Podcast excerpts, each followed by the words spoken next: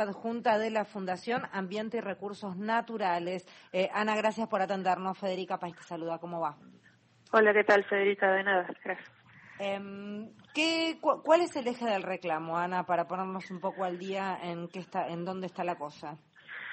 Sí, bueno, el eje del reclamo es uno que se viene sosteniendo desde hace ya más de 10 años, que es el pedido por la sanción de una ley nacional de humedales, eh, una ley que establezca estándares mínimos de protección ambiental para estos ecosistemas que son fundamentales para todo tipo de, formas de vida en, la Tierra, y eso incluye la humana, eh, para poder promover su conservación, su uso responsable eh, y restauración. Esto es un reclamo de más de una década, ha habido chances para que saliera la ley en el Congreso, en 2013, 2016 tuvo media sanción del Senado, pero finalmente cayó, bueno, por falta de acuerdo político y de interés en diputados y en 2020 a partir de la, de, bueno, la severa crisis de incendios que tuvimos ese año, nuevamente se presentaron varios proyectos, se logró un dictamen en la Comisión de Recursos Naturales de Diputados de un texto que se trabajó de manera participativa y abierta eh, a, la luz de los 15 proyectos que ese año se habían presentado en la Cámara Baja, pero después como no se trató por las otras comisiones competentes en diputados y como no entró en extraordinarias eh, que convoca el presidente durante el 2021, nuevamente perdió estado parlamentario. Pero bueno, había compromiso de legisladores de volver a presentar proyectos de ley y eso pasó en 2022 y ahora hay una chance concreta. De hecho, la próxima semana se va a hacer un plenario de las comisiones competentes, eh, finalmente, que lo veníamos reclamando hace varios años, eh, en diputados para, esperemos, que le den dictamen y baje a recinto y luego pase a Senado. Es que realmente, Ana, parece una locura lo que estás contando, viendo las imágenes que año tras año repetimos, porque te puedo poner las de hace cinco años atrás y es lo mismo que las de este año. Digo, todos los años contamos la misma historia. Es increíble que no se haya sancionado.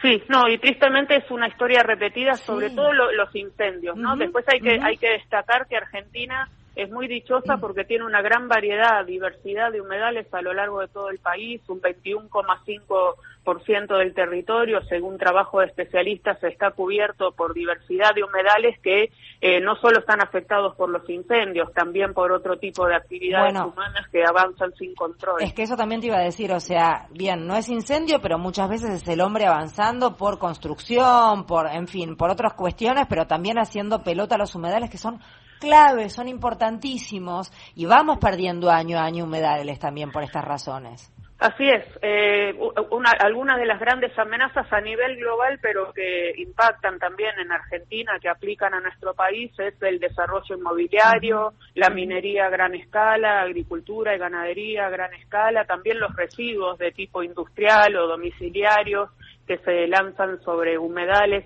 eh, bueno, desde ya sin ningún tratamiento o deficiente tratamiento, eh, entre otros. Pero bueno, nosotros eh, trabajamos mucho en generar conciencia en la ciudadanía en general porque quizás no, no tienen tanto impacto o difusión en los medios los, los humedales, quizás es más potente la imagen de una topadora que avanza sobre un bosque que un humedal que de a poco se va drenando, secando y rellenando, ¿no?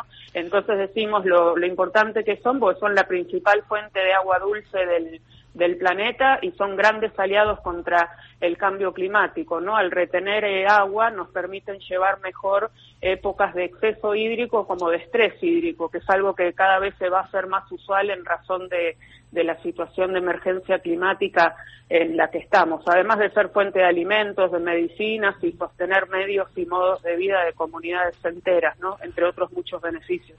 Ana, Mario, ¿cómo te va?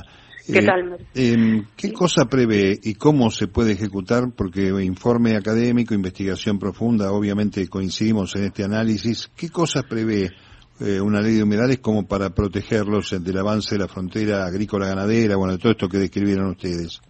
Sí, eh, bueno, hay, eh, prevé toda una serie de cosas, pero quizás para eh, eh, ir más al punto hay dos herramientas muy importantes. Por un lado, que prevé la realización de un inventario nacional de humedales, poder conocer las distintas regiones del país y después unidad por unidad cada, cada uno de los humedales que están presentes en nuestro país. Esa es, un trabajo de tipo científico, información científica importante para la toma de decisión, que de hecho está avanzado, bastante avanzado, lo está llevando adelante el Ministerio de Ambiente de Nación, pero sería bueno que no dependa de las voluntades de turno de las autoridades, sino que sea un mandato legal y se ratifique en una ley.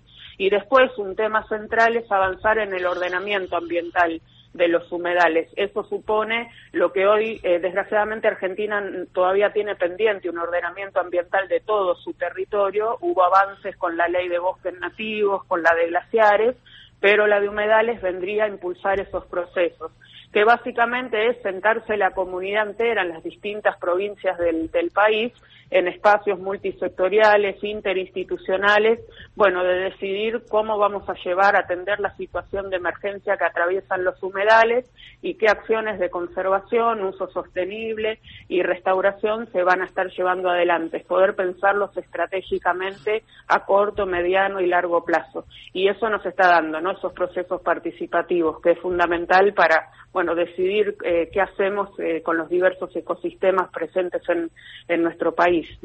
Eh, Ana Dipangracio es quien está hablando, eh, pertenece a la Fundación Ambiente y Recursos Naturales.